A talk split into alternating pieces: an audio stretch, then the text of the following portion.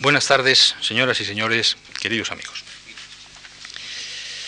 Abrimos hoy en la Fundación Juan Marc un nuevo curso universitario que hemos encomendado a los profesores Luis Díez Picazo y Francisco Rubio Llorente. Nos ha parecido que este podría ser un buen momento para oír una reflexión seria y solvente sobre el estado actual de algunas instituciones jurídicas básicas tras los zarandeos que han sufrido a lo largo de este siglo que se extingue y en especial en los últimos 25 o 30 años. Diez Picazo y Rubio Llorente han aceptado nuestra invitación para hacer esta reflexión pública y han escogido las materias sobre las cuales van a versar sus conferencias. La condición de privatista del primero de ellos y de publicista del segundo hace más que probable que sus análisis circunvalen la muralla entera del derecho y nos permitan a sus oyentes seguir el curso de los acontecimientos en cuestiones tan básicas para los juristas como puedan ser el sistema de fuentes, el derecho de daños, los derechos fundamentales o la representación política, por citar solo algunos de los temas sobre los que van a versar las conferencias de nuestros dos ilustres amigos. El ciclo se desarrollará en ocho sesiones, a celebrar todos los martes y jueves del corriente mes de noviembre. En las cuatro primeras, que empiezan hoy, será don Luis Díez Picazo el que ocupe esta tribuna. Y en las cuatro últimas, que empezarán el próximo día 19, será el profesor Rubio Llorente quien lo haga a su vez. Confío en que la superposición de los análisis de estos dos maestros del derecho español sobre el derecho y sus instituciones en este fin de siglo pueda significar una valiosa aportación al trabajo que muchos de ustedes, juristas de vocación y de oficio, que nos honran hoy con su presencia en esta sala. Luis Díez Picazo, nuestro conferenciante de hoy, nació en Burgos en el año 31. Se licenció y doctoró en Derecho en la Universidad de Madrid, en ambas ocasiones con premio extraordinario. Fue becario del Instituto de Estudios Políticos, en lo que coincidió con Rubio Llorente y también, por cierto, conmigo mismo, allá en los años en que el instituto estaba dirigido por don Javier Conde, y se ha ocupado desde el primer día hasta la actualidad del Seminario de Derecho Civil que puso en marcha don Federico de Castro en el año 1950. Juez de primera instancia primero y catedrático de Derecho Civil después, en Santiago, luego en Valencia y ahora en la Autónoma de Madrid, Diez Picazo ha sido magistrado del Tribunal Constitucional durante nueve años y miembro del Consejo General del Banco de España. Es presidente de la sección de Derecho Civil de la Comisión General de Codificación académico de número de la Real Academia de Jurisprudencia y Legislación, doctor honoris causa por diversas universidades, abogado en ejercicio, árbitro de la Corte de la Cámara Internacional de París, etcétera, etcétera. Sus libros y artículos son referencia constante para los civilistas españoles, en especial sus instituciones de derecho civil y su sistema de derecho civil, escritos ambos en colaboración con don Antonio Gullón. El magisterio ejemplar del profesor Díez Picazo ha sido y es de los que marcan época en la vida jurídica española.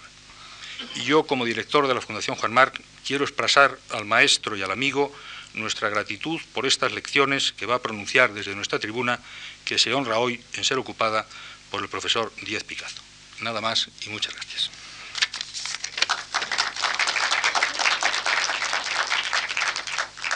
Eh, señoras y señores, queridos amigos,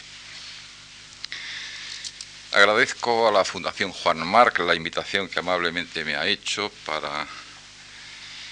hacer estas eh, que José Luis Juste llama reflexiones en voz alta y agradezco al propio José Luis Juste sus palabras de introducción o de presentación que como en ocasiones semejantes ocurre eh, me sitúan en un punto equidistante de la vanidad por un lado,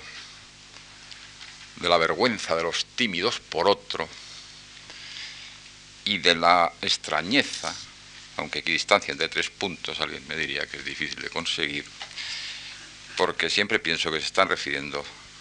a una persona diferente.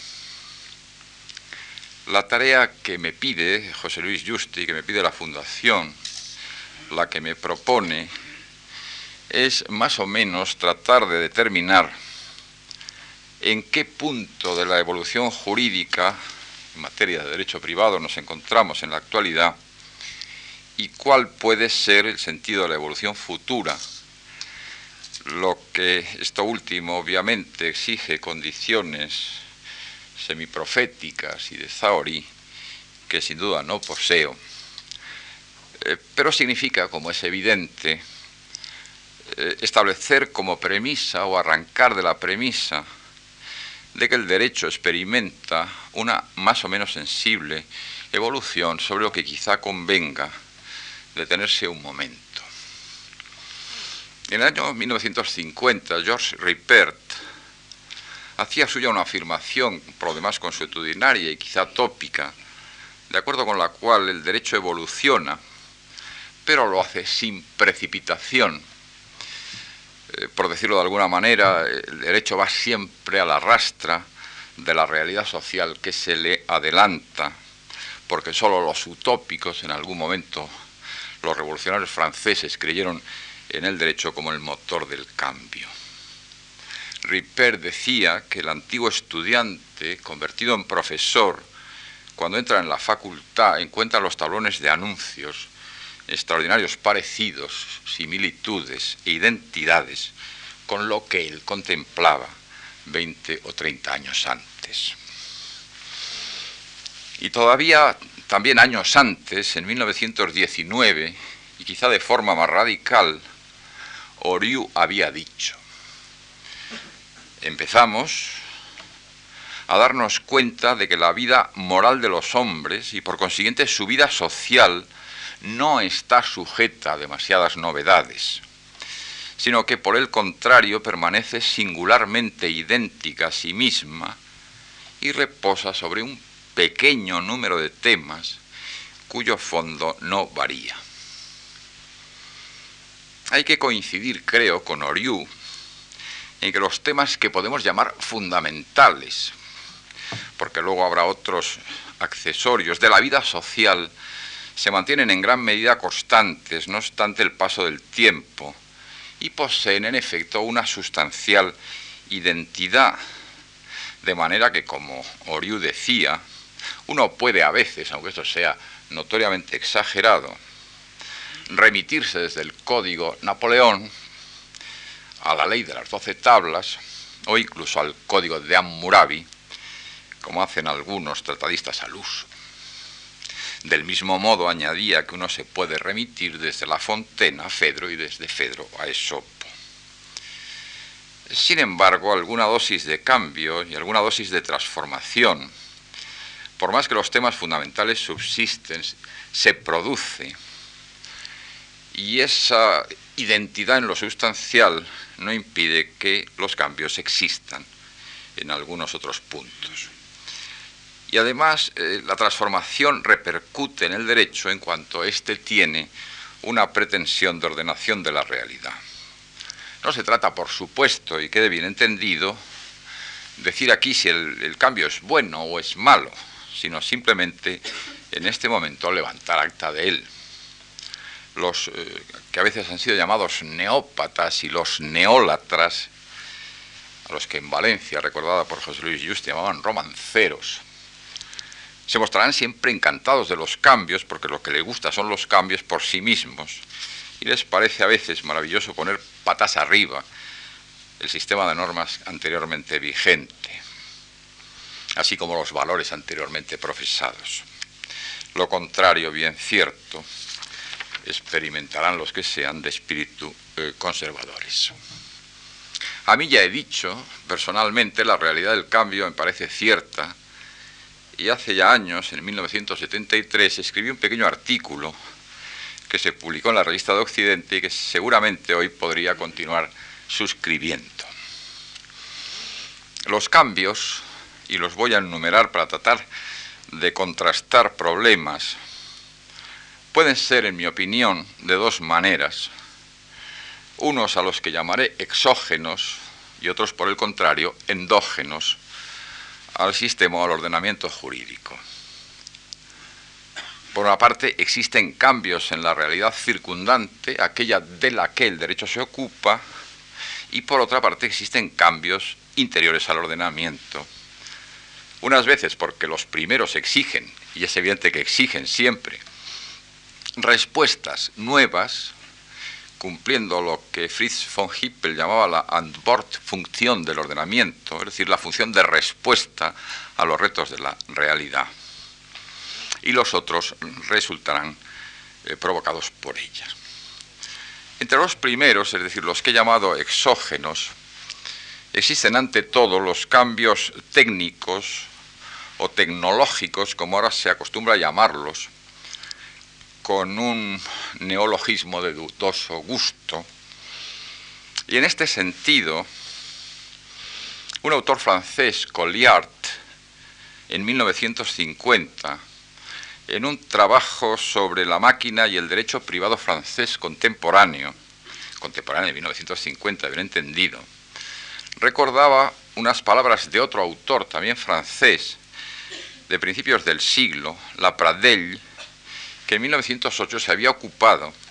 de las transformaciones que había experimentado el derecho de la guerra marítima y que habían venido producidas por el progreso de la técnica, que habían quedado registradas en una conferencia de La Haya de 1907. Pues bien, de dicho autor, la Pradell, era la siguiente afirmación. No son los filósofos con sus teorías, ni los juristas con sus fórmulas, sino los ingenieros con sus invenciones, los que hacen el derecho y sobre todo los que hacen progresar el derecho. Afirmación que aun reconociendo el fondo de verdad que encierra, resulta un punto enfática, porque si es cierto, como acabo de decir, que los cambios inventivos exigen eh, respuestas jurídicas que no coinciden con las respuestas jurídicas anteriores, no creo, en cambio, que estas respuestas necesarias vengan por sí solas dadas por los hechos inventivos y que alguna fórmula de los juristas será necesaria y en su caso alguna fórmula inspirada en los filósofos. Pero continúa siendo cierto que nuevos descubrimientos en cualquier campo de las ciencias, nuevos utensilios o instrumentos en el campo eh, de la técnica abren nuevos interrogantes. Piensen ustedes en los interrogantes que han abierto las nuevas tecnologías y el hecho de que en el derecho del trabajo ya exista el llamado paro tecnológico, en los descubrimientos de la biología y en la posibilidad hoy cercana de establecer el llamado genoma humano o mapa genético, que abre enormes interrogaciones y que en la actualidad ha dado lugar a una revista jurídica especializada, o en las eh, famosas redes de Internet que están todos los días en los periódicos, que hace escasas semanas planteaban problemas sobre calificaciones penales, porque aparecían eh, formas de prostitución y de pornografía infantil, pero que simplemente el domingo pasado en el suplemento económico de un periódico de gran circulación, pues planteaba también el problema de que una gran parte de contratación internacional se está realizando por ese sistema y lo que eso significaba de forma de escape de los derechos de cada uno de los países o los problemas que puede plantear en materia de propiedad intelectual y de propiedad industrial. Al lado de la ingeniería en sentido estricto y de la ciencia en términos generales, que se proyecta en descubrimientos, en máquinas y en utensilios, existe también evidentemente una ingeniería de bienes inmateriales que es una ingeniería de negocios, a la que a veces se ha dado a llamar ingeniería financiera, y hemos ido descubriendo las cláusulas swap o las cláusulas collar, después de haber descubierto hace unos años y haber sido, digamos, matados por Hacienda la idea de que la venta de acciones podía hacerse mediante la ampliación de capital comenta de los derechos de suscripción preferente. Me parece manifiesto, me parece manifiesto que los problemas de respuesta o de Antwortfunktion, tanto en los estrictos cambios científicos y técnicos como en estos de ingeniería financiera, se irán acrecentando y pienso incluso que es bueno que se acrecienten eh, con el paso de los años. Por lo que se refiere a estos últimos, creo además, eh, como dijo en alguna ocasión Francesco Galgano, que en una sociedad postindustrial probablemente debemos esperarlo, si no todo, casi todo, de contratos atípicos y de jurisprudencia flexible que sepa razonar sobre ellos. En tercer lugar, existen, creo, cambios que llamaré sociales con amplios efectos de repercusión en problemas jurídicos. Baste pensar en fenómenos como la continuada urbanización, que ha sido consecuencia del continuado éxodo hacia las grandes ciudades, tal vez como una secuela de aquella vieja idea de que el aire de la ciudad hace más libres a las personas, que ha ejercido notorio influjo en la configuración de las viviendas, de las familias, de las relaciones familiares, en las migraciones interiores y hoy en las migraciones exteriores, en las que hace simplemente 20 años no podíamos seguramente ni pensar y que nos han traído leyes de extranjería, permisos de trabajo, permisos de residencia o cosas parecidas, o en los cambios en la estructura demográfica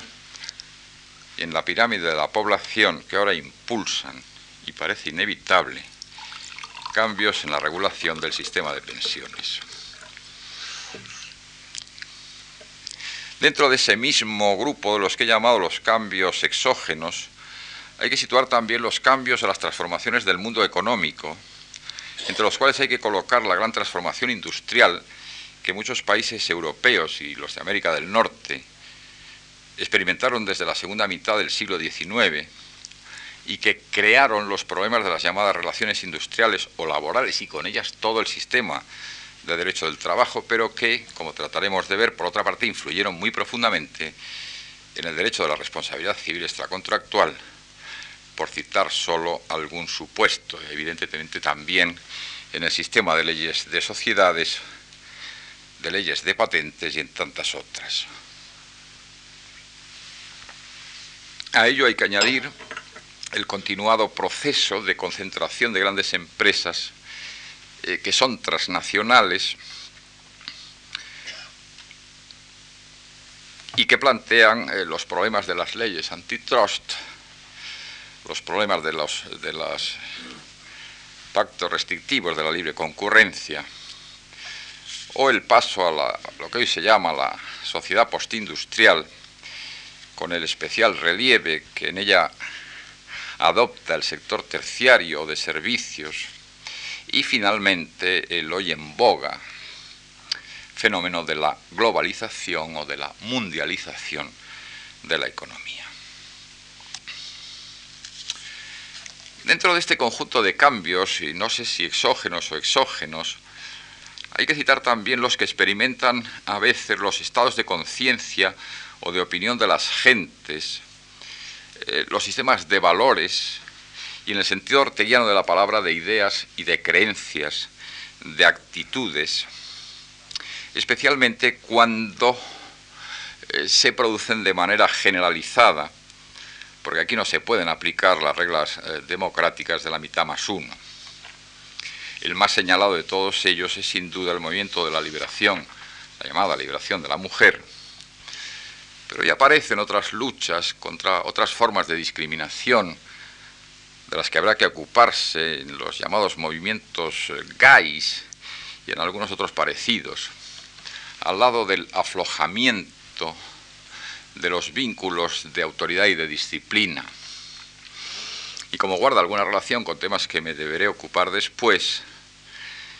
eh, tendré que mencionar de algún modo esta especie de deseo de un padre que nos resuelva todos los problemas que con frecuencia nos invade y que influye en esa especie de pretensión, eh, derecho, entre comillas, que no se sabe si lo es, de que alguien pague los daños o los platos rotos que se produce, por ejemplo, cuando desgraciadamente este verano en lugar del Pirineo aragonés se produjo una tremenda inundación que el gobierno tuvo que atender, o que también sin más el otro día, porque lo vi en televisión, cuando una bombona de butano de un piso destruye varios pisos, la inmediata eh, tentación o pretensión es estos daños los pagará el ayuntamiento o algún, algún ministerio,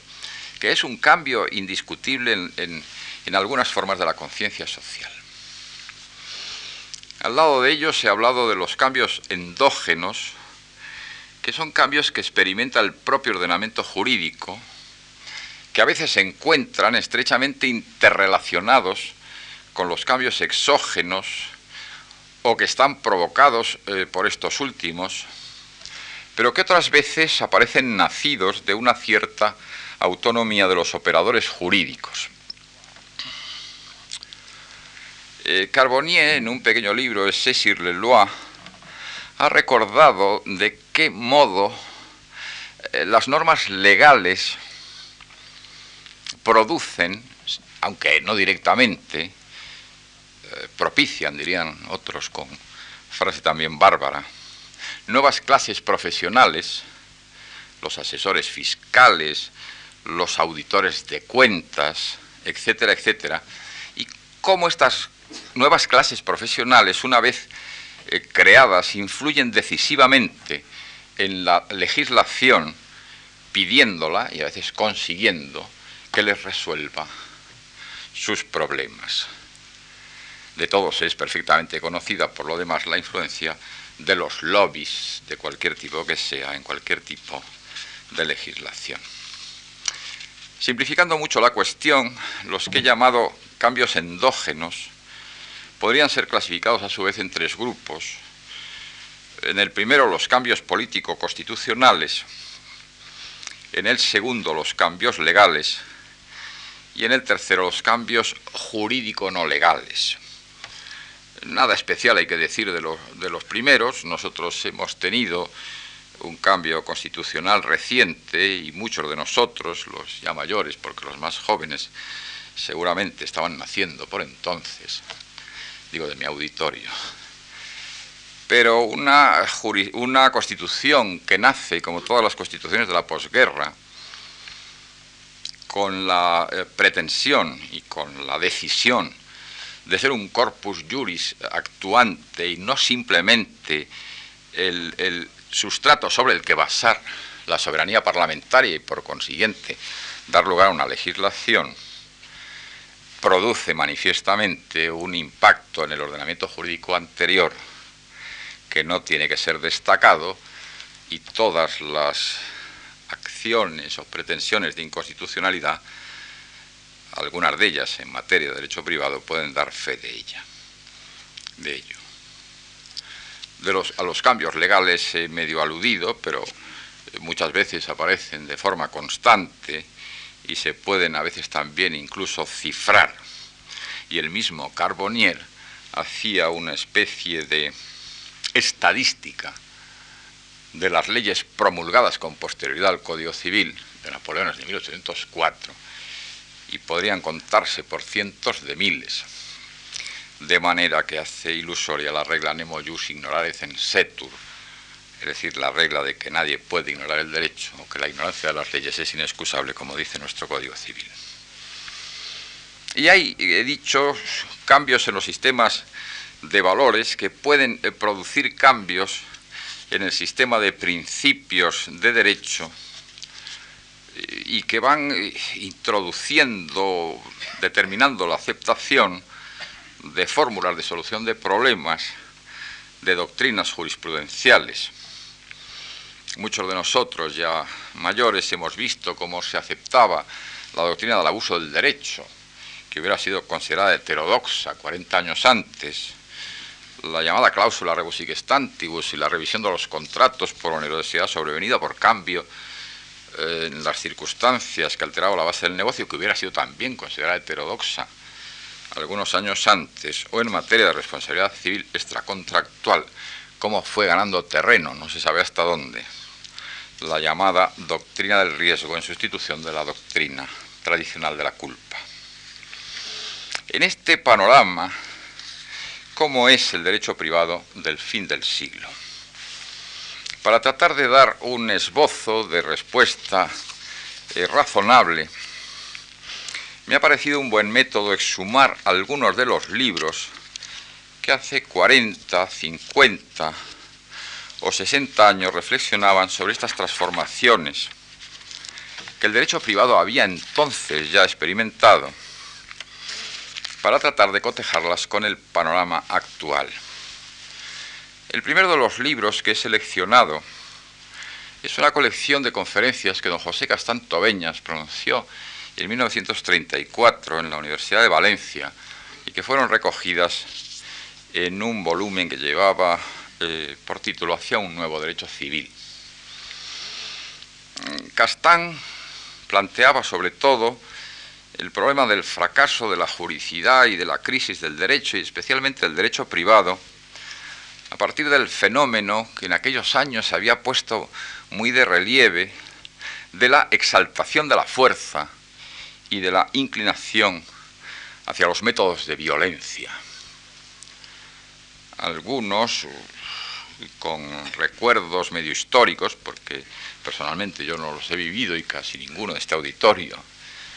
pueden recordar la violencia fascista de los camisas negras italianos marchando sobre Roma, la violencia de los nazis en el push de Múnich primero y después en la toma del poder y en la noche de los cuchillos largos y en tantos otros episodios, mediante una violencia que había sido exaltada también por los filósofos y por los pensadores como una forma de acción. En esos años, lo pone de relieve este autor, sistemas políticos, eh, dicen, apariencia tan contradictorios y tan antagónicos como el fascismo y el bolchevismo estaban eh, luchando por el campo y las viejas concepciones parecían colocarse en retirada. También es de ayer, me parece, la llegada de los viejos brigadistas de las brigadas internacionales que ponen de manifiesto este hecho. Entonces, en este panorama, eh, Castán proponía primero la democratización y avanzaba el sistema de igualdad absoluta para la mujer, pero sobre todo hablaba de tendencia socializadora, palabra entonces muy en boga, que no termina de saberse muy bien si se refería a un socialismo científico, y en este caso si era el socialismo capitalismo de Estado, dictadura del proletariado, que había sido ya implantada por los bolcheviques desde 1917, o si estamos hablando de social cristianismo y de doctrina social de la Iglesia. Pero las características más importantes, dice, en 1935, la intervención de la autoridad social en las relaciones privadas entregadas hasta ahora al árbitro individual y a las convenciones de las partes. Y como consecuencia de lo anterior, sigo la cita, la penetración cada vez más intensa y profunda del derecho público con su carácter imperativo y coactivo en el derecho privado. Las instituciones fundamentales de este llevan engarzados elementos de derecho público o se orientan en un sentido público.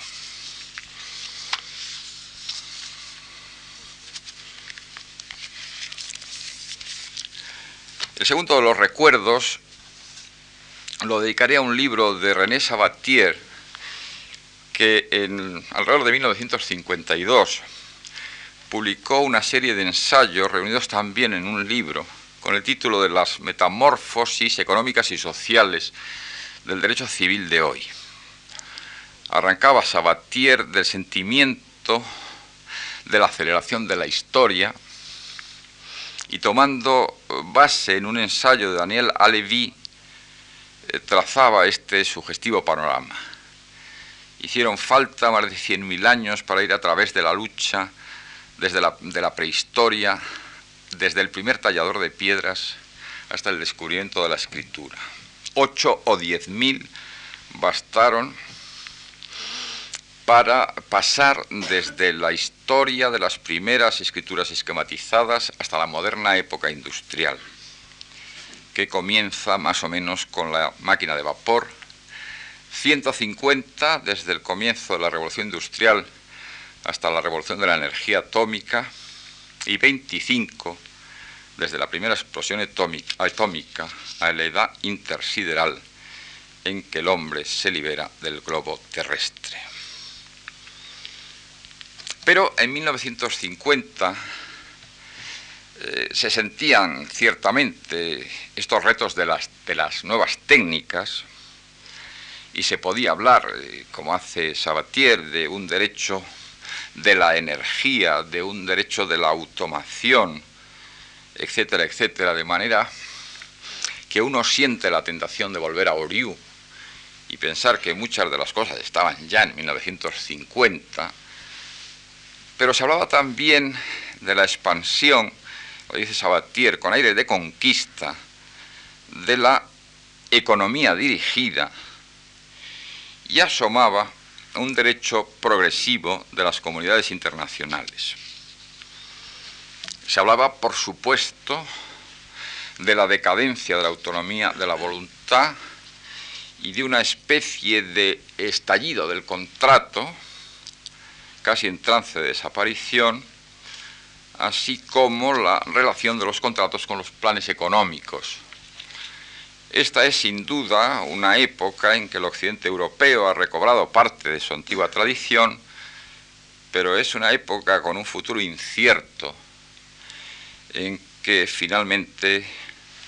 no se sabe si, íbamos a ser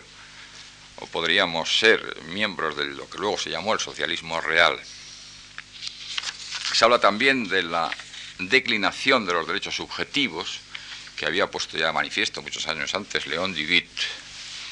y de la socialización, de nuevo la palabra, de la responsabilidad civil. El tercer libro que he elegido es el de Friedman, El Derecho en una Sociedad en Transformación,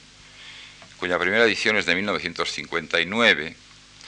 donde, tras algunas reflexiones generales sobre las recíprocas relaciones entre cambios jurídicos y sociales, hacía Friedman algunas eh, alusiones o algunos esbozos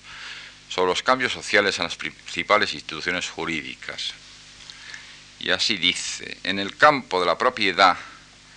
en el que es particularmente fructífera la comparación entre las manifestaciones continentales europeas y las anglo-norteamericanas, se observa que por una parte el concepto de propiedad se ha ido ampliando gradualmente, propiedad sobre bienes inmateriales, etc., mientras que los principios y las reglas que rigen el poder y el uso de la propiedad han sido profundamente modificados por el influjo de ideas sociales nuevas. En el campo del contrato, es evidente que el tipo ideal, el contrato como instrumento de libre trato entre las gentes sobre la base de la igualdad, ha sido desplazado en gran parte por el contrato tipificado por el convenio colectivo y por el influjo del derecho público. Y en el campo de los daños, el cambio gradual de los principios de la responsabilidad y en particular la transformación del concepto de negligencia es estudiado conjuntamente con el influjo decisivo que tienen los seguros públicos y privados sobre la posición del derecho de daños. De manera que este, decía Friedman, se divide en dos aspectos. Las eh, implicaciones que puede tener el traslado de la carga de la responsabilidad del demandado a un asegurador o la sustitución de la indemnización de daños y perjuicios correspondiente al demandado por medio de indemnización judicial por una indemnización pública o privada por la vía de los seguros. Y el último de los libros que quiero recordar son las melange o estudios que fueron ofrecidos a Georges Ripper, antes citado, por las facultades de Derecho francesas también en 1950. Hace por consiguiente 46, años. De los que eh, citaré solo dos. Uno que siempre me impactó, el de René Morel, sobre el llamado contrato imposé, contratos forzosos o contratos dictados, que se relaciona de manera muy directa con la antes citada idea de Sabatier sobre el estallido de los contratos, y el otro de Jean Emard sobre la economía dirigida y los contratos comerciales, donde se, señala que se está en un periodo de economía dirigida cuando se coloca toda la fuerza del Estado al servicio de la economía, o al servicio de algunas directrices económicas y se intenta influir en ella. En lugar de dejar actuar libremente los intereses particulares y dejar que los hechos se desarrollen también libremente de acuerdo con las circunstancias, el Estado fija una vía que la actividad de los individuos tiene que seguir y trata de imponer a los hechos económicos un orden y un encadenamiento preestablecido. De esta suerte, la vida económica tiende a dirigirse mediante una conducta forzosa hacia los objetivos que el Estado propone. Este autor señalaba a su vez que había eh, dos tipos de dirigismo, uno que podía presentarse como transitorio, que buscaba solo hacer más soportable el paso por periodos de penuria o de crisis, como puede ser el que creó en Europa la gran crisis de 1929, la posterior economía de guerra y la superación de la posguerra, pero que el proyecto podía pensarse también desde puntos de vista teóricos definidos como un sistema permanente que trata de resolver todos los problemas sociales a través de la acción y de la intervención del Estado,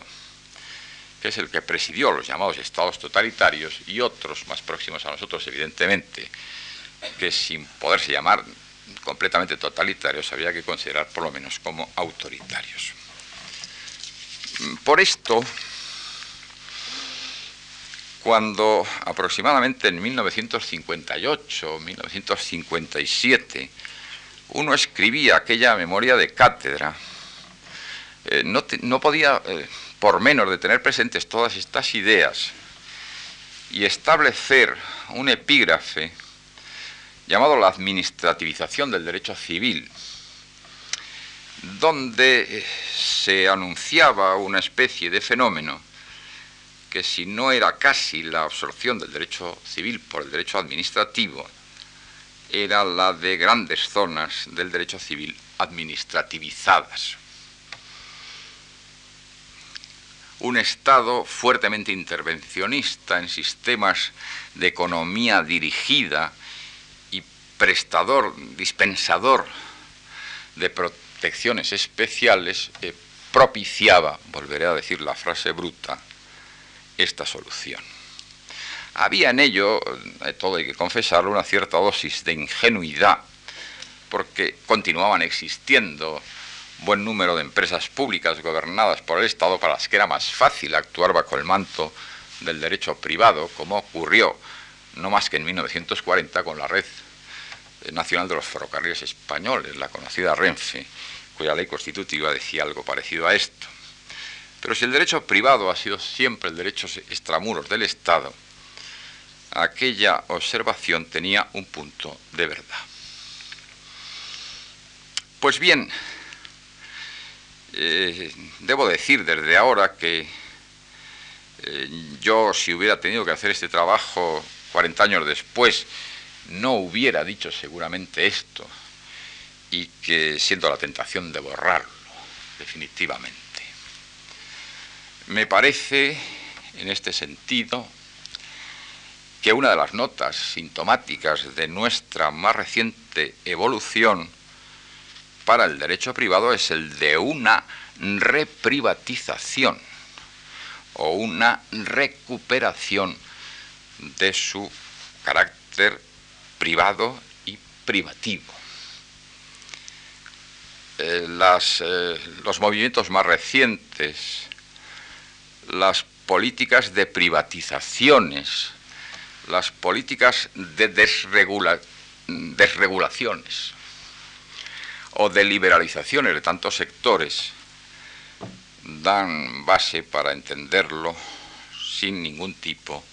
de dificultad. Eh, de estos años han sido la liberalización de los cambios de divisas, la liberalización, o por lo menos extraordinaria desregularización de las antes llamadas transacciones exteriores y tantos otros mundos que indican que hay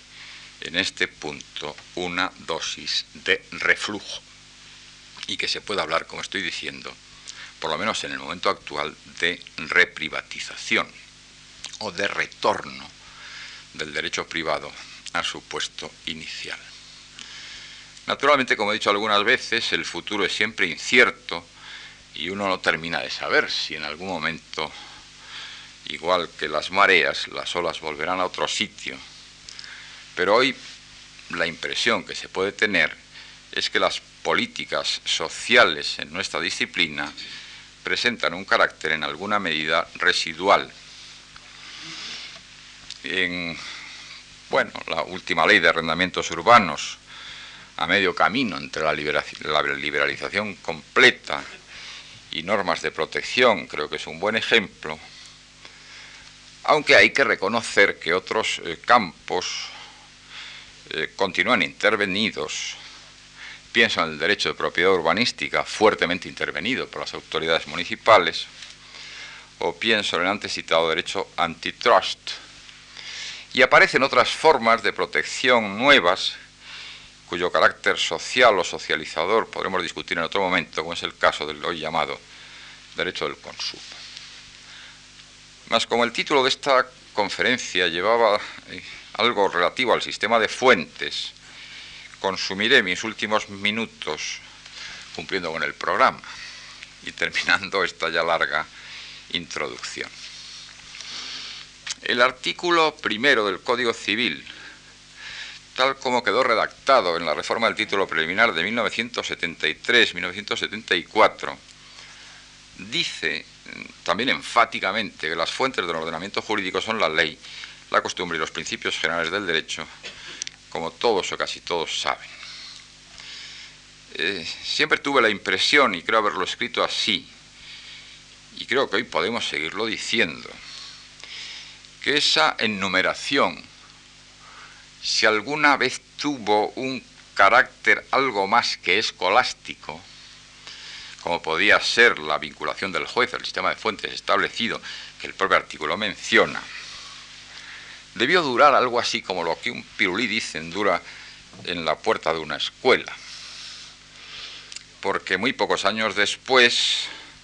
la llegada de la Constitución y un buen número de eh, complicaciones hicieron que ese precepto, en sí mismo ficticio, porque podían ser las fuentes del derecho privado, no las fuentes de otros sectores del ordenamiento, no, había sido, no lo había sido nunca. Eh, en 1978, cuatro años después, apareció la Constitución, he dicho ya con qué proyección, y constitucionalizó áreas del derecho privado, en particular la propiedad, la familia, el matrimonio, las sucesiones y algunas cosas más, estableciendo en ese punto un buen número de lo que los publicistas conocen con el nombre de garantías institucionales y con un sistema con el que hubo que confrontar eh, normas eh, preconstitucionales, algunas de las cuales eh, cayeron en ese envite, y con el que habrá todavía que confrontar las que en lo sucesivo se dicten si los legisladores no son cuidadosos de la obediencia de la Constitución. Pero, eh, es decir, en este punto se puede prever, si algo se puede prever, que el proceso de depuración constitucional respecto a las leyes preconstitucionales debe considerarse suficientemente avanzado y que puede haber un proceso de depuración constitucional en el futuro. El activismo de los jueces constitucionales dirá al respecto lo que sea menester. Pero me parece que se ha producido también dentro del sistema de fuentes lo que se puede y creo que llamaré, utilizando otra palabra bárbara, está seguramente de mi cosecha, la complejificación o el hacerse más complejo el ordenamiento y la idea de los llamados por algunos hoy ordenamientos eh, polisistemáticos. Efectivamente, nosotros vivimos en la actualidad en un ordenamiento que llamaremos estatal para entendernos y que tiene por un lado unos que son supranacionales y por otro infranacionales. Y también en ese punto se han producido notorias mutaciones. Eh, los llamaré a los que llamo infranacionales, aunque esta palabra a ellos no les gustaría, los ordenamientos de las comunidades autónomas del Estado español, que seguramente son nacionales, cosa que no discutiré, o regionales para los que esta palabra acepten donde se ha ido produciendo, aparte, ya desde la, por lo menos desde incluso en momentos regidos por el anterior sistema político, peculiares sistemas de fuentes, primero para el derecho civil de Navarra, después para el de, o antes quizá para el de Aragón, y después para otros muchos. Pero donde se ha ido produciendo una nueva creación legislativa eh, cuya justificación no es muchas veces más que el ejercicio del poder legislativo sin que puedan atisbarse eh, necesidades que cumplir. Estoy recordando, sin que esto signifique naturalmente criticar a nadie, una ley catalana sobre las garantías mobiliarias que no parece haber resuelto ningún problema especial pero lo que se llaman derechos civiles especiales algunos forales parecen estar en un movimiento de extensión. Y así en el estatuto de la comunidad autónoma, que finalmente se llamó Valenciana, después de una larga discusión, aparecían competencias sobre el derecho civil valenciano, que nunca se supo a qué se referían, pero ha existido una ley de los llamados arrendamientos históricos y un movimiento que probablemente tiene escasas posibilidades de detención en el momento actual. Añadan a ello, si quieren, el hecho de que en la comunidad autónoma del País Vasco, según aprendíamos en los libros cuando éramos estudiantes, había un derecho civil vizcaíno que no regía en las villas, sino en la tierra llana, y otro en la llamada tierra de Ayala, en la provincia de Álava, y el hecho de que hoy la actual compilación del derecho civil foral del País Vasco se haya extendido, sin que sepamos tampoco en virtud de qué títulos competenciales, a la totalidad de ese territorio. Y en segundo lugar, un derecho privado supranacional, todavía en esbozo, pero del que es presumible que eh, continúe su crecimiento. Eh, Castán hablaba ya de la universalización en esas conferencias que antes cité, y era un fenómeno ya en los años 30 bien conocido. Es muy probable que en los años venideros probablemente todavía de una manera lenta y quizá en un momento posterior, de forma más apresurada, ese, ese movimiento se acelere.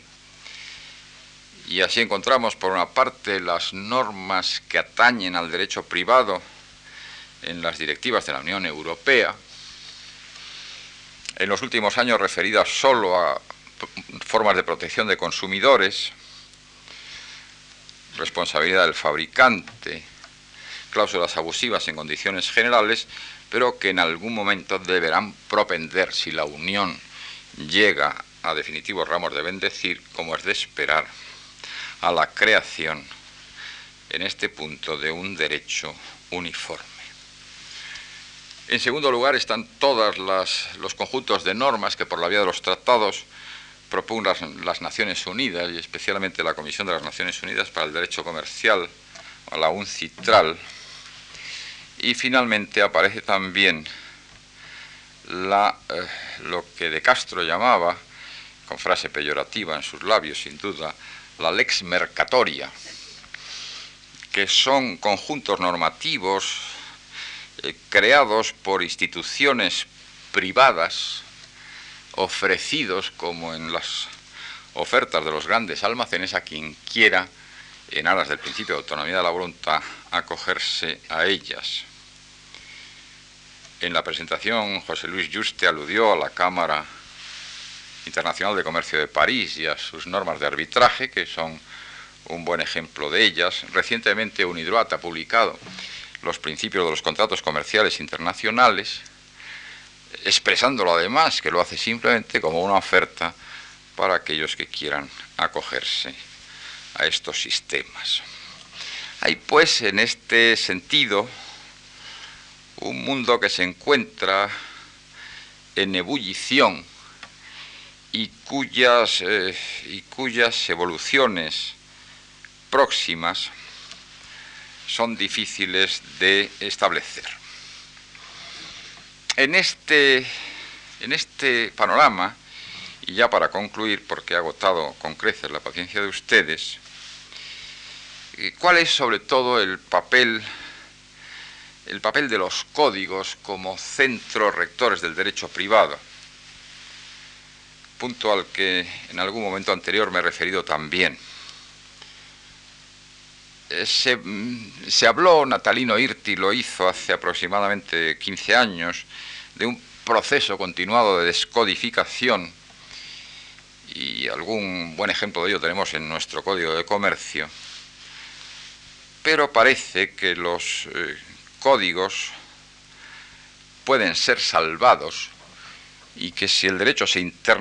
se internacionaliza será por la vía de un código,